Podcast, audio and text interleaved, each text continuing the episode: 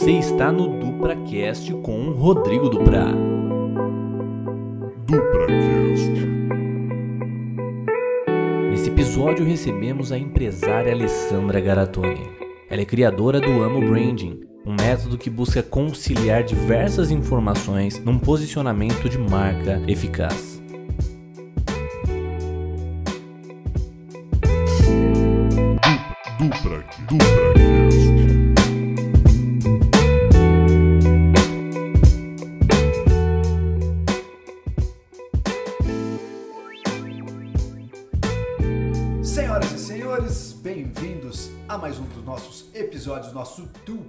DupraCast. Hoje, mais do que nunca, temos que ter uma boa visibilidade.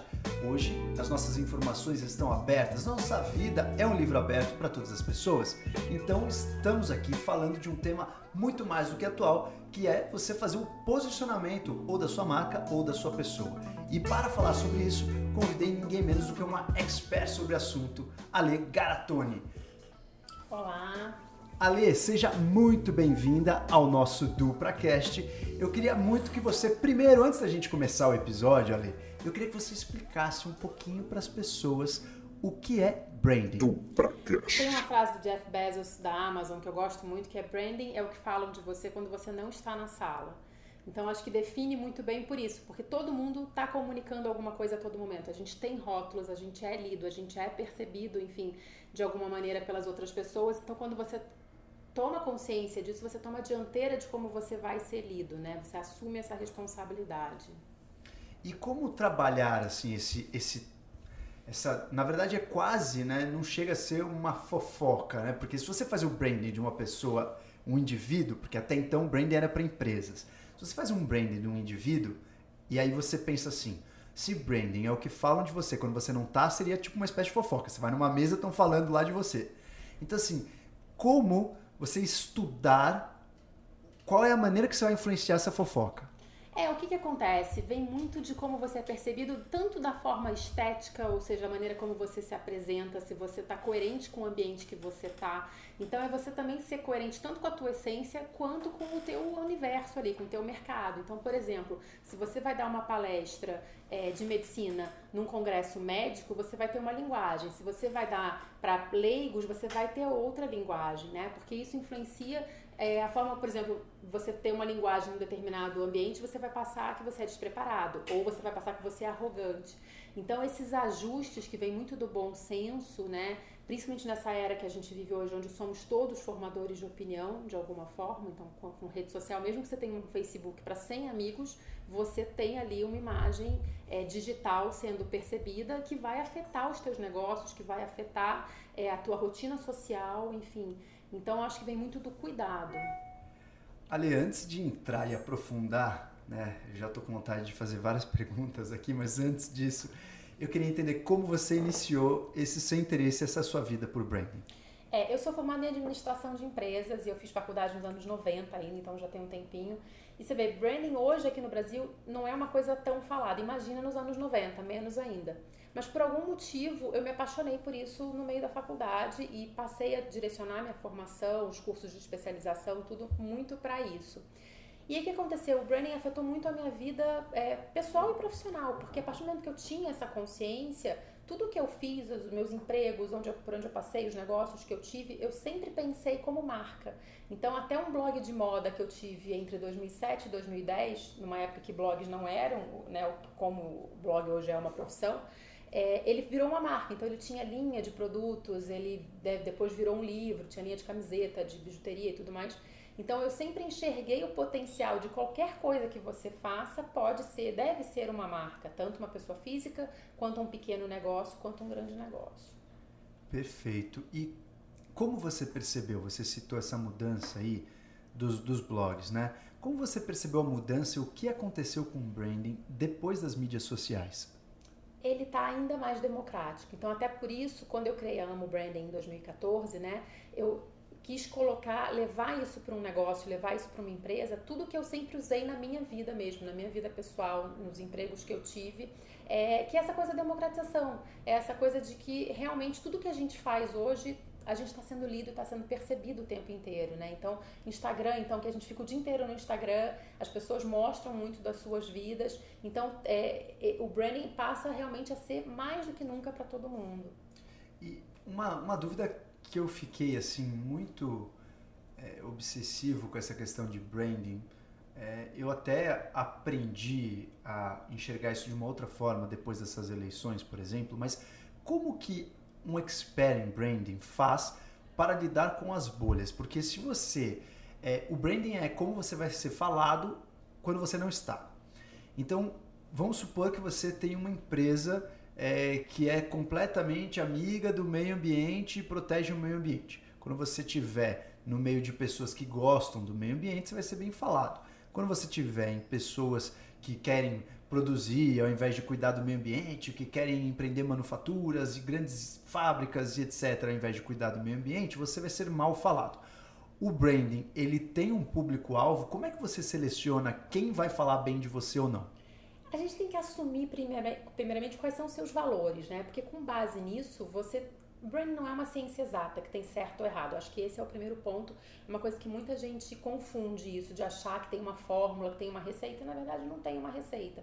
Então, tudo se trata de escolhas, porque tudo que a gente faz vai ser lido de uma forma e vai ter uma consequência. Então, daí você vai testar para você ver o que está dentro da tua verdade e você vai ter que arcar com as consequências. Então, nenhuma marca é para todo mundo. Na verdade, o branding é exatamente o contrário. É você posicionar, escolher o teu time ali e aí, com base nisso, você vai saber que você não vai conversar com todo mundo. A sua marca não vai ser para todo mundo e, na verdade, nem deve ser, né? Então, o branding é exatamente para isso, para você saber quem é a tua tribo, né? Com quem que você conversa, quem tem os teus valores. E o branding hoje tem isso também. Então, as empresas, cada vez mais, isso está crescendo cada vez mais, é, você faz negócios com quem você acredita. Então, eu, eu, eu, faço negócios com as marcas que têm os meus valores, né? Então, hoje, por exemplo, você vê no mercado de beleza surgindo uma, é, marcas de beleza natural, né? Com produtos é, ecologicamente corretos, etc para algumas pessoas isso é, é a única marca com, com a qual eu posso conversar. Para outras isso não é tão importante ou é besteira e tá tudo certo. Eu acho que essa grande diversidade é que torna tudo mais rico e que realmente permite que cada marca seja única. Mas existe algum braço que dá, por exemplo, com os haters? Porque assim, você está preocupado com o que vão falar da marca. E aí você tem lá um Facebook aberto para um milhão de pessoas. E aí três pessoas que não são da tribo ou do teu público-alvo estão ali detonando a marca. Existe também algum trabalho para lidar com a menor rejeição? Tipo, tudo bem, você vai agradar o teu público-alvo, mas você não vai desagradar muito o público que seria um público contraditório, ou não? Eu, eu, assim, acho que é meio fatal você entrar nesse tipo de raciocínio, porque quando você, quanto mais gente você fala, ou seja, se você tem um público de um milhão de pessoas, é inevitável que você vai ter gente que te detesta, que te odeia, e não importa o que você faz, não se trata nem se você está fazendo uma coisa boa, ruim, certa ou errada, tem a ver com os valores dela, né? O feedback tem muito mais a ver com quem dá do que com quem recebe, geralmente.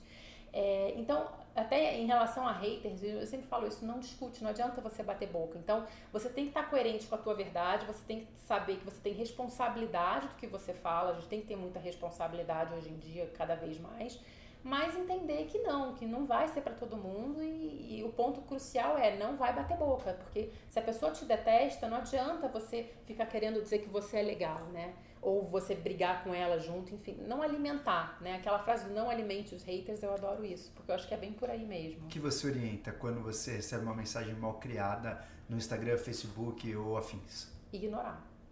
Ignorar. Nem bloqueia, nem exclui a mensagem. Então, aí depende, né? De repente, se a pessoa passou do ponto e foi grosseira também, ninguém é obrigado a ficar aturando. É, é, mesmo você vai receber uma pessoa na tua casa, pensa nisso, né? Em outros tempos.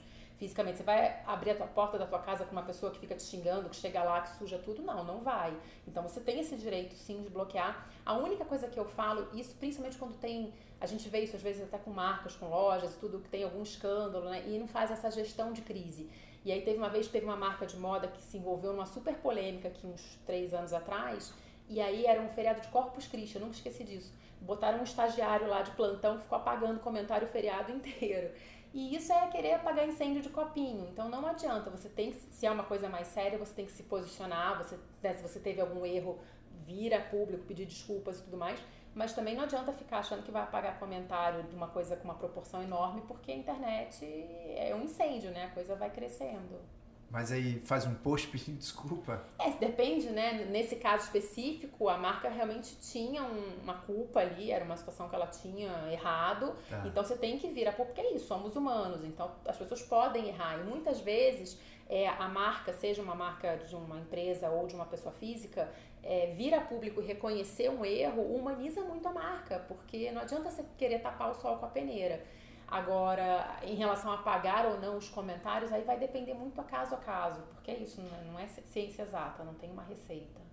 É, um haterzinho ali de leve é até interessante, né? Porque ele coloca uma polêmica, faz uma discussão, um brainstorm. Eu, eu gosto até de, um, de uma pessoa, eu não diria um hater, mas eu diria assim, uma pessoa contraditória. Um ali, crítico, é, né? um crítico, boa, gostei, um crítico. Agora, é, eu gostei muito do que você falou, que o comentário ele está dizendo muito mais sobre a pessoa que está comentando do que o quem é comentado. É, Cita-se então se existisse uma fórmula mágica para lidar com a crítica. Ah, difícil essa pergunta de fórmula mágica, mas assim, é- isso o autoconhecimento me trouxe muito, né? Desde que eu comecei a trazer o autoconhecimento para o conteúdo de branding, entender isso, é, que tem muito mais a ver com quem fala do que com quem recebe. Tem muito a ver com os valores. Então, quando você tem os teus valores, uma pessoa tem os valores lá dela muito certos e muito definidos e vem uma pessoa e fala algo que afeta e que vai contra isso, ela se sente ofendida. E é compreensível. Então a gente se colocar um pouco, também a coisa da empatia, você se colocar na pele do outro. Por que, que ele tá se sentindo ofendido, né? Por que, que aquilo tocou ele? É, e tem outra coisa também dessas frases que falam muito que eu detesto, que é eu sou responsável pelo que eu falo, não pelo que você entende. Não, não. Você é sim responsável pelo que o outro entende. Então, com essa coisa de internet que amplifica tudo, a gente tem que ser mais cuidadoso, porque a gente sabe que a gente está falando para pessoas é, muito diferentes. Então, eu não quero ofender ninguém também. Então, é, é muito bom senso, é muito cuidado e é tentativa e erro. A gente vai errar. Né? Nesse percurso, a gente vai errar várias vezes. Você vai ver que não era por ali e tá tudo certo. Né? Aprender com isso. E o ponto de vista de cada um, agora com esse acesso à informação, ficou muito nítido, né? Assim, no sentido, a diversidade da análise do ser humano. Eu estava agora no carro vindo para cá e vi um post é, do Dória e estava lendo os comentários. E o post simplesmente era uma foto dele trabalhando. Tipo, ele não, não escreveu nada no post. Ele falou assim, tipo, vai no trabalho. E era uma foto dele sentado, meio trabalhando. E aí no, post tinha um comentário assim, ai que lindo, já tá trabalhando, mal assumiu o cargo, mas que legal. E tinha um comentário dizendo assim, você fica se exibindo aí na internet, você não faz mais que sua obrigação, tá trabalhando, seu hipócrita. É excelente "Nossa." exemplo, porque é isso, né? É a Tipo, pessoa que detesta foto. ele, ela vai ver coisa ruim naquilo, e a pessoa que adora ele vai ver, nossa, uau. A gente tem essa, essa percepção seletiva, né? A gente consegue fortalecer qualquer coisa. Por exemplo, tô aqui no Itaim, se eu quiser falar, o Itaim é um bairro que tem muito idoso. Aí eu vou descer aqui e falar, ali, ó, tem um ali, tem outro ali, eu vou fortalecer isso. Se eu quiser descer e falar, é um bairro que tem muito cachorro, qualquer coisa que você tem como percepção, você consegue fortalecer. Então isso acontece também nas redes sociais. Se você segue uma eu detesto essa pessoa, essa pessoa tem valores que eu não concordo, você vai conseguir comprovar isso a todo Sim. minuto e vice-versa. É, todo mundo tem um lado, um lado né, um pouco, é, diria que talvez não agrade a todos. Ninguém é perfeito. E isso que você falou é uma preocupação minha com a ciência. Porque quando eu vejo, tem alguns perfis, eu não vou citar nomes aqui, devia citar, mas eu não, eu não vou citar, não vou citar. Olha a quem, polêmica. quem segue começa o trabalho de branding aqui. Mas quem segue essas pessoas sabe, por exemplo, eu, eu, eu sigo não, mas eu vi já posts de alguns profissionais que me mandam, doutor, o que, que você acha disso? E um cara que se diz um cientista, que se diz um, um estudioso da ciência, posta um monte de trabalho científico defendendo o ponto de vista dele sobre determinado aspecto. E essa pessoa, por exemplo, ataca o jejum intermitente e fala: não tem, pro- não tem prova, olha esse trabalho sobre jejum.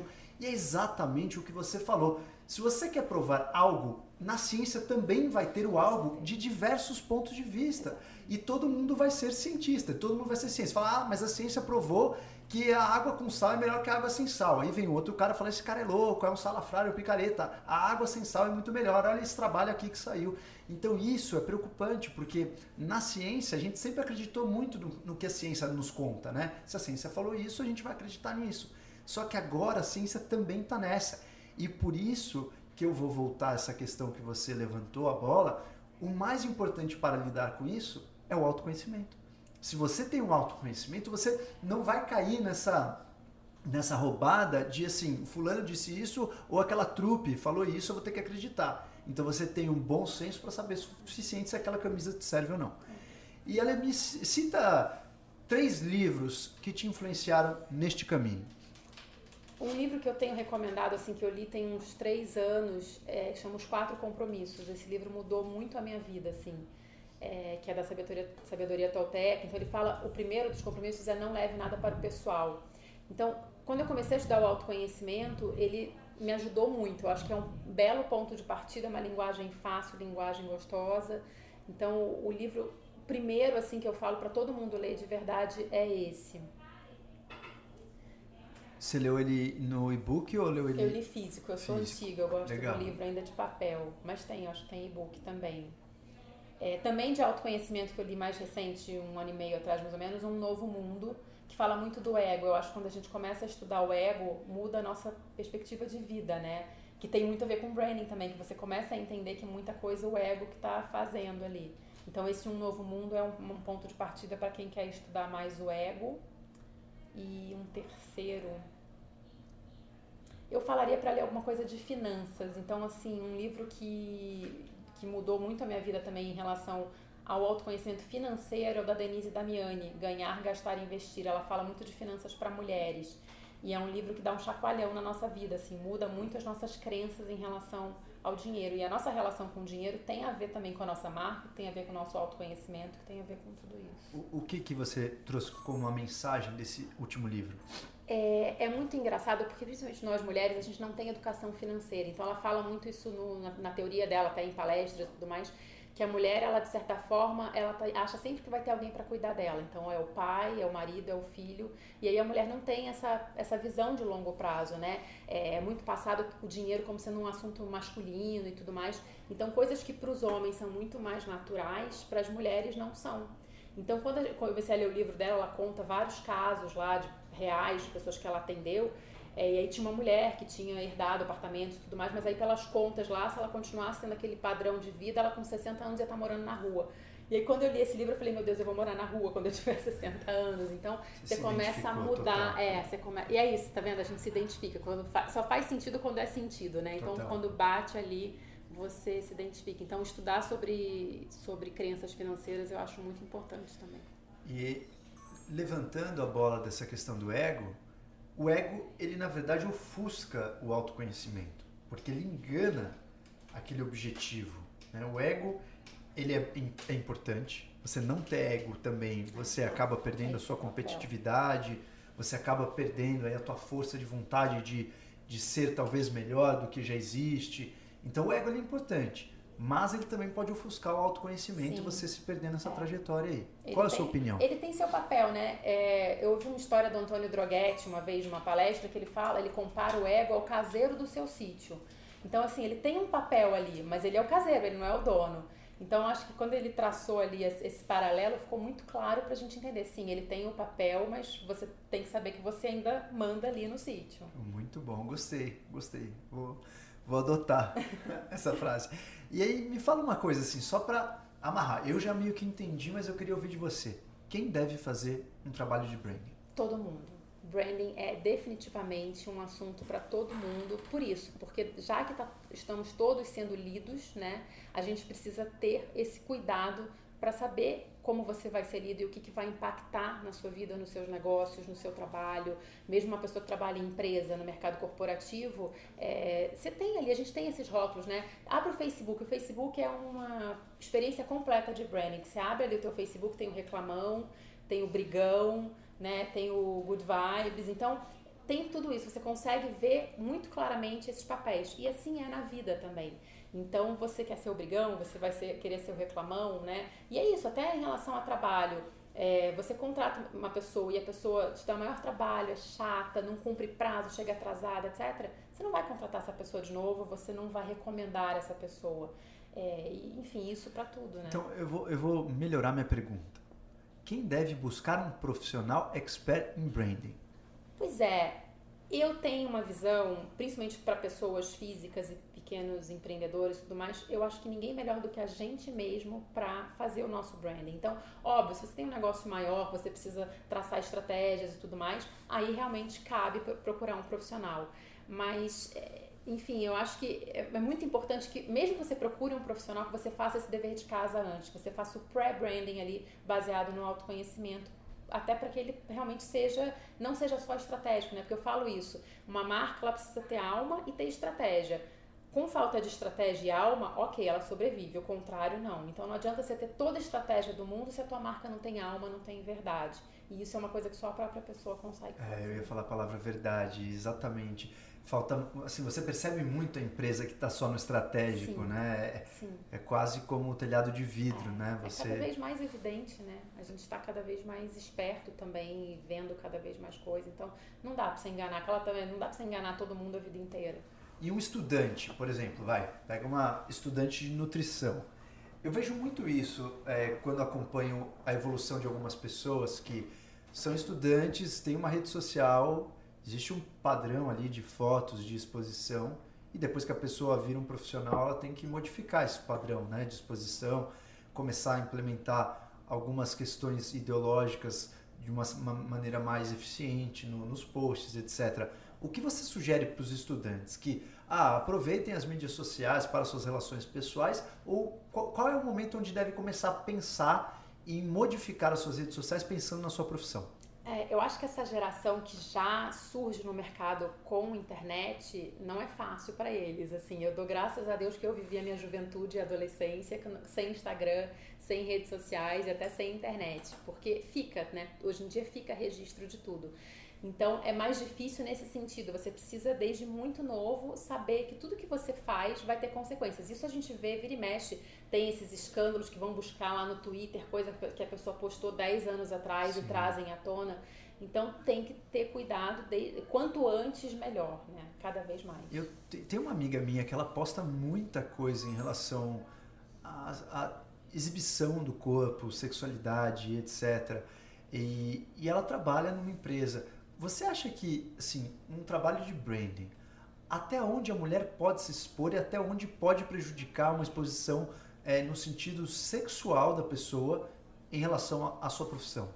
Pois é, é importante que ande junto, né? A gente tem que saber que as coisas andam junto. Então eu sempre faço essa comparação. Por exemplo, se você só anda com a galera da balada, isso é bom ou é ruim? Depende. Se você é um DJ, isso é ótimo. Então, saber que o que a gente faz, o que a gente posta, com quem a gente anda, comunica rótulos para nossa marca, ok, mas qual é a sua marca? O que, que você quer posicionar? Então, depende com o que, que ela trabalha. É, se ela trabalha, de repente, advogada, trabalha no escritório super careta e faz posts que são zero careta, isso sim vai ter um impacto na marca dela e pode, inclusive, prejudicar é, a carreira, né? Perfeito, mas se ela trabalha com alguma coisa que isso vai impulsionar. Exatamente, é isso. Não tem certo e errado, tem o que está coerente ou não com a tua imagem toda. Mas se a vida é feita de fases e se você quer jogar né, na defensiva, é, seria interessante ela pensar talvez em um futuro ela poderia estar com uma empresa mais careta e isso poderia influenciar. Como é que você orienta é, uma, alguma pessoa que tem esse nível de exposição?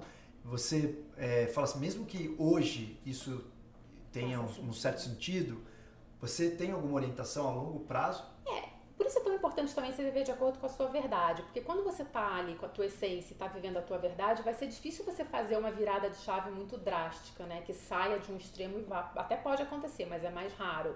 É, mas aí não tem como você prevenir isso. Se você faz uma mudança de imagem, se faz um rebranding muito radical, é, esses rastros digitais ali vão existir de qualquer maneira, não tem muito como evitar. Então, por isso que o mais importante é você viver ali na tua essência, vibrar mesmo na tua essência. E a questão dos escândalos com mensagens e etc. Tem alguma dica, uma sugestão assim de como responder mensagens, não responder, algumas coisas que você orienta em questão de segurança para não mandar, para não fazer, para evitar esses, esses escândalos e etc? É, eu não faça nada na internet privada que você não faria na pública. Então, é, se você manda uma mensagem, se você faz alguma coisa que você não faria numa internet totalmente exposta, é porque não é tão legal de fazer. Então, ter esse tipo de cuidado e saber que tudo que a gente faz ali no, no privado pode se tornar público também ajuda muito a guiar nesse sentido. E, Ale, como é que você precifica o seu trabalho uma vez que o trabalho de branding não é aritmético. Você fala assim, ó, vou começar um trabalho com você hoje, pode ser que você vai desfrutar desse meu trabalho daqui a quatro anos e eu nem, nem esteja mais com a sua empresa, por exemplo. Como é que você precifica o quanto vale o seu trabalho? Qual que seria o dado objetivo para saber se o seu trabalho está sendo eficaz para a pessoa ou não? Você fala de branding, o meu trabalho Sim. Pois é, é, eu acho, acredito de verdade que o caro e barato não tem conceito mais relativo, né? Porque, e até falo isso em relação a todas as pessoas que me perguntam às vezes, ah, como é que eu precifico o meu trabalho, porque o meu mercado cobra tanto, não importa. Se você tem uma marca única, é isso, a bolsa Chanel custa o que custa e as pessoas, e ela tem que ajustar o preço para regular a oferta e demanda todo ano. Então, é, não é porque existe um monte de réplica que ela deixa de ter o valor. E isso da mesma forma quando você traz para o trabalho de um profissional. Então, é, o, o teu trabalho é muito de acordo com o que você acha que ele vale, né? E aí o que, que acontece? Você tem que oferecer esse valor, então você tem que sempre entregar um pouco mais. Então, eu tenho os preços dos meus cursos, por exemplo. É, eu procuro fazer com que a pessoa sinta que ela está ganhando mais do que ela está pagando, porque é, eu quero ser sempre investimento, nunca despesa na vida do meu cliente. Agora, não tem uma fórmula, não tem como falar, você vai pagar isso e você vai ter o retorno disso. Mas se você faz um trabalho bom, se você faz um trabalho coerente, entrega repertório para aquela pessoa mudar a vida dela, e aí com o tempo também. Hoje eu já tenho quatro anos de empresa, eu já tenho alguns cases que eu consigo trazer de mostrar o antes e depois. Mas isso é- vem com o tempo. Quanto tempo? Não tenho como. Eu seria irresponsável de falar um tempo X. Uma média. Para uma pessoa pode se dar em seis meses, para outra pessoa pode se dar em dois anos. E é uma coisa que realmente varia muito. Vai variar de acordo com o mercado, de acordo com o timing da própria pessoa. Então é irresponsável eu dar qualquer tipo de número exato. E você acha que a cultura pode influenciar o trabalho de branding? Se você for atender uma cliente aqui no Brasil, que trabalha no Brasil, você faz um processo de branding diferente do que uma pessoa que, que mora ou trabalha nos Estados Unidos? É, com certeza a questão cultural é, influencia tudo, né? Porque até a forma como uma pessoa é lida, uma marca é lida, é diferente quando você tem valores da tua cultura brasileira ou quando você tem valores de uma cultura europeia ou cultura americana. Então, com certeza isso vai, vai ser afetado. E aí você tem que alinhar. Mas é, é muito natural. Acho que quando você está fazendo um trabalho, seja para a marca que for, é, quando você está trabalhando a essência daquela marca, você vai seguir os valores que também estão dentro ali do todo, do universo dela, que é o cultural, inclusive. E cita alguma diferença é, que você vê em relação. Porque nos Estados Unidos a gente vê uma liberdade muito maior né, do que pode ser falado. Os comerciais são muito mais agressivos, no seguinte sentido, batendo realmente na, na concorrência. E às vezes no comercial até tem o, o concorrente junto no comercial. Então é, é um posicionamento talvez, acho que até mais agressivo e mais eclético. Como que você vê a diferença entre o Brasil e os Estados Unidos, por exemplo? É engraçado isso porque a percepção do público vai se afetar muito, né? Você vê, se você bota essas publicidades aqui no Brasil, as pessoas tendem a ficar do lado do, do que apanhou, né? É engraçado isso. É, então tem que levar isso em conta, não adianta. É, você tem, realmente tem que levar em conta qual que vai ser a, a, a leitura do teu público e respeitar isso, porque não adianta você fazer isso também, por exemplo, no, no Brasil a gente estava até conversando que tem essa coisa de você não pode errar, né? Que o erro, o fracasso no Brasil é mal visto. Nos Estados Unidos, por exemplo, quantas vezes você já- faliu, isso é um bônus para tua imagem. Então você tem que levar isso em conta com a tua plateia, né? O público onde você está inserido ali vai afetar. É até uma questão que é muito até perguntada nas entrevistas assim. Nos Estados Unidos é assim: ah, você é um empresário, agora vai ser um CEO de uma super empresa. Quantas vezes, né, você tentou fazer alguma empresa? Quantas startups ou você investiu ou você fez parte? Isso é até um sinônimo aí de um- É uma trajetória, né, Sim. uma luta. Aqui no Brasil, se você quebrou, você nunca mais consegue ter nome na praça e tem que viver a vida inteira underground. E você citou o exemplo da Chanel, que é um exemplo extremo de um trabalho de branding bastante complexo e a longo prazo. E antigamente, onde a gente não tinha tanta informação, era muito mais fácil você é, comprar algo muito caro e que neste algo tinha um valor muito mais de marca do que do produto. Ou seja, vou traduzir o que eu disse. Você poderia comprar um produto, por exemplo, por mil reais, só que na verdade esse produto custa três reais, simplesmente pela implementação do valor da marca, porque ninguém sabia realmente o que tinha ali por trás. Hoje em dia isso cada vez é mais raro.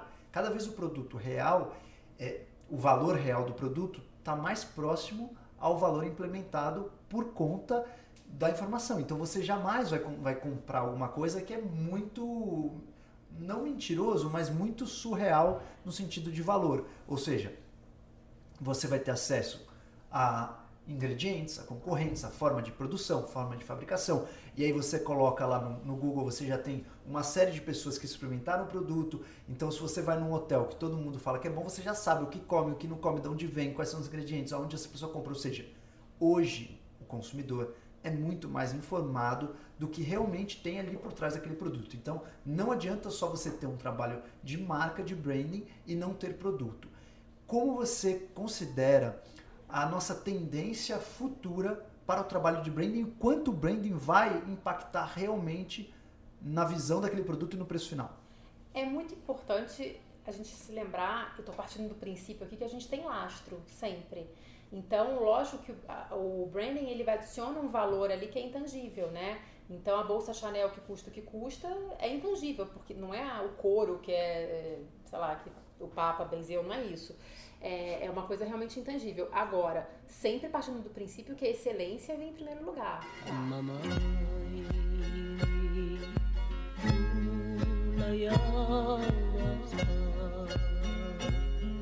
Mamãe, então, é, não adianta, independente se vai ser caro, se vai ser barato, e o caro e barato é muito relativo, mas você não pode ser irresponsável. Então a gente está partindo do princípio aqui que a gente está falando de branding com essas coisas de baixo, ou seja, o lastro, a excelência, a qualidade já estão atendidas. Porque é isso, hoje em tempo de redes sociais tudo se descobre muito rápido. Então, uma marca que não tem qualidade, que não tem atendimento também, isso é, é muito importante, ela não vai sobreviver nem com o melhor branding do mundo, né? Porque isso é o pré-branding. Pré, branding então, vamos, vamos pensar num cálculo rápido.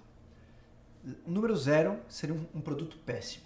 Número cinco, um produto razoável, ok, que mantém todas as qualidades básicas. Número 10, um produto de excelência. Com branding, você pode ter um produto número 5 e fazer um bom branding, você tem uma boas vendas. Você pode ter um produto número 10 e não fazer muito branding. Qual seria a relação entre a excelência do produto e o trabalho de branding? Uma vez que você tem a excelência atendida, né, no nível de qualidade que você realmente atende, o céu é o limite.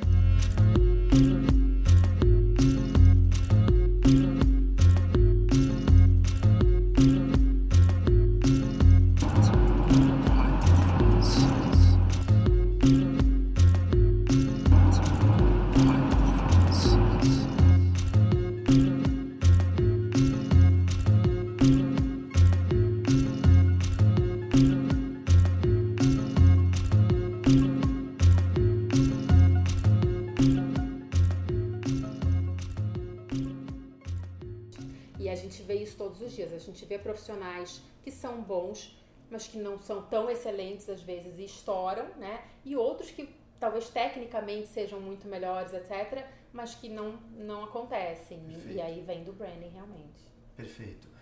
E nessa busca do trabalho de branding em relação ao mundo, existe uma tendência única? Existe algum ponto assim, você fala assim, como é que vai ser esse trabalho de branding no futuro? O que você acredita que vai ser o futuro do branding? É, a gente falar em futuro hoje é muito louco, porque de ano para ano essas tendências elas se adaptam, elas mudam. Então a gente tem que estar tá muito ligado o tempo todo. Então, por exemplo, hoje a gente quando fala de branding, a gente fala muito de humanização de marca. Pessoas fazem negócio com pessoas. Então você vê até em revistas é cada vez mais comum textos das editoras em primeira pessoa. Eu quando trabalhei em revista 10 anos atrás, você ainda tinha uma distância, né? Você não podia escrever em primeira pessoa de jeito nenhum. E hoje em dia isso não só é, é visto como é bem-vindo, né?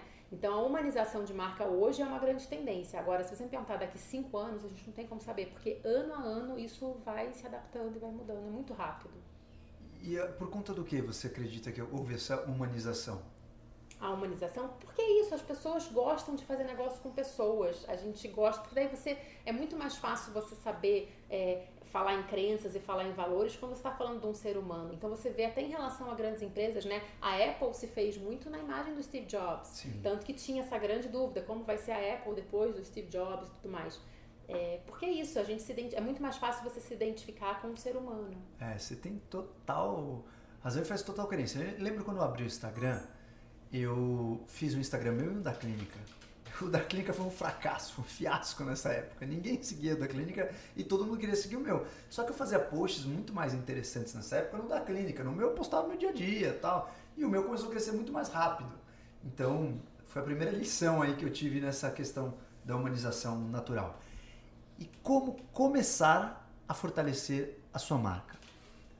Primeiro passo é olhar para dentro. Você tem que olhar para você. Então, eu recomendo demais um processo de autoconhecimento, seja por meio de livros, seja por meio vai assistir uma palestra ou fazer um processo de coaching. Aí cada pessoa vai ter o seu caminho, é, mas realmente faça um processo de autoconhecimento que você consiga entender os teus valores, as tuas, né, a tua essência, o que, que você realmente prioriza, porque com base nisso você vai conseguir ficar mais vigilante e ter um foco. A gente precisa ter foco.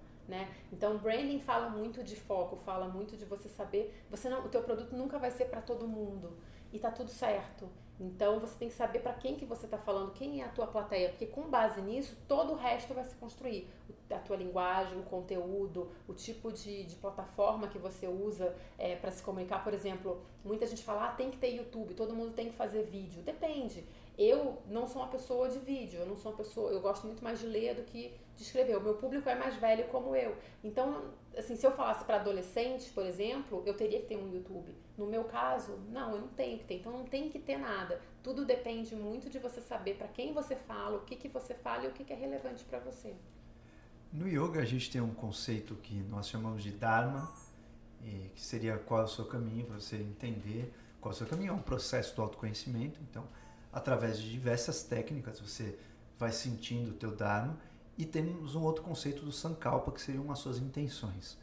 É, como, no seu ponto de vista, já que para o seu trabalho de branding, você saber para onde você vai, aonde você vai levar o teu barco, aonde você vai apontar aí o teu barco para o teu barco chegar em algum lugar, é, quais seriam assim alguns conselhos para a pessoa descobrir qual é a sua essência? Se descobrir a essência é importante para o branding, como descobrir a sua essência?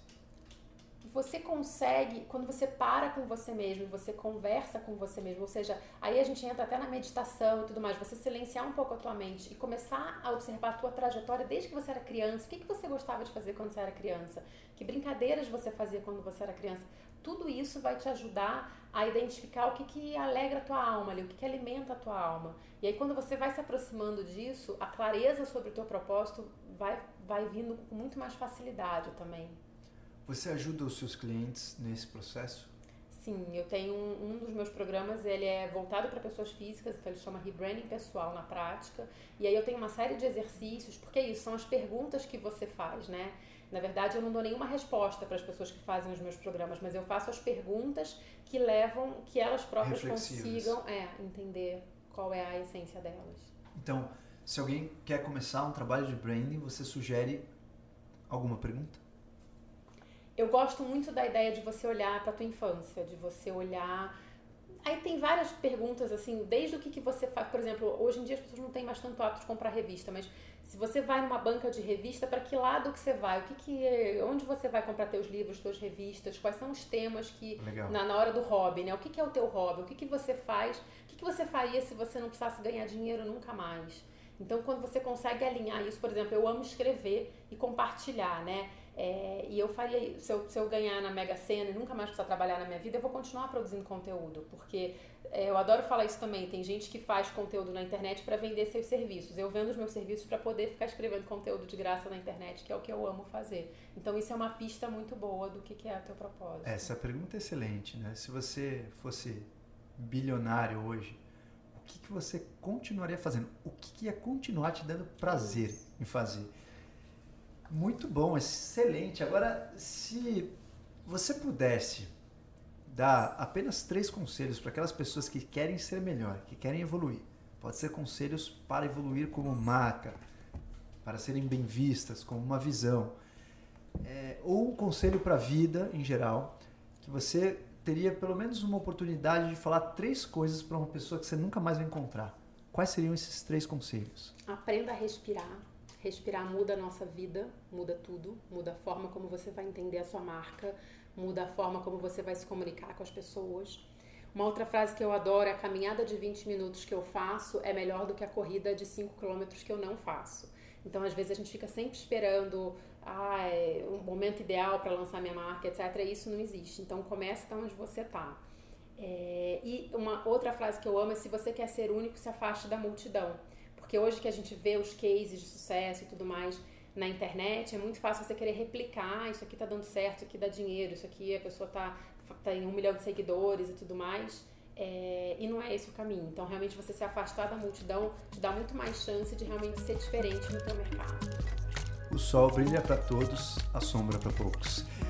Essa é a Alessandra Garatoni, senhores. Ale, se alguém quer entrar em contato com você, quer é, contratar os seus serviços ou mandar perguntas, dúvidas, continuar um pouco mais desse papo, qual seria a melhor forma? No Instagram amo branding, eu publico pílulas todos os dias de dicas, né?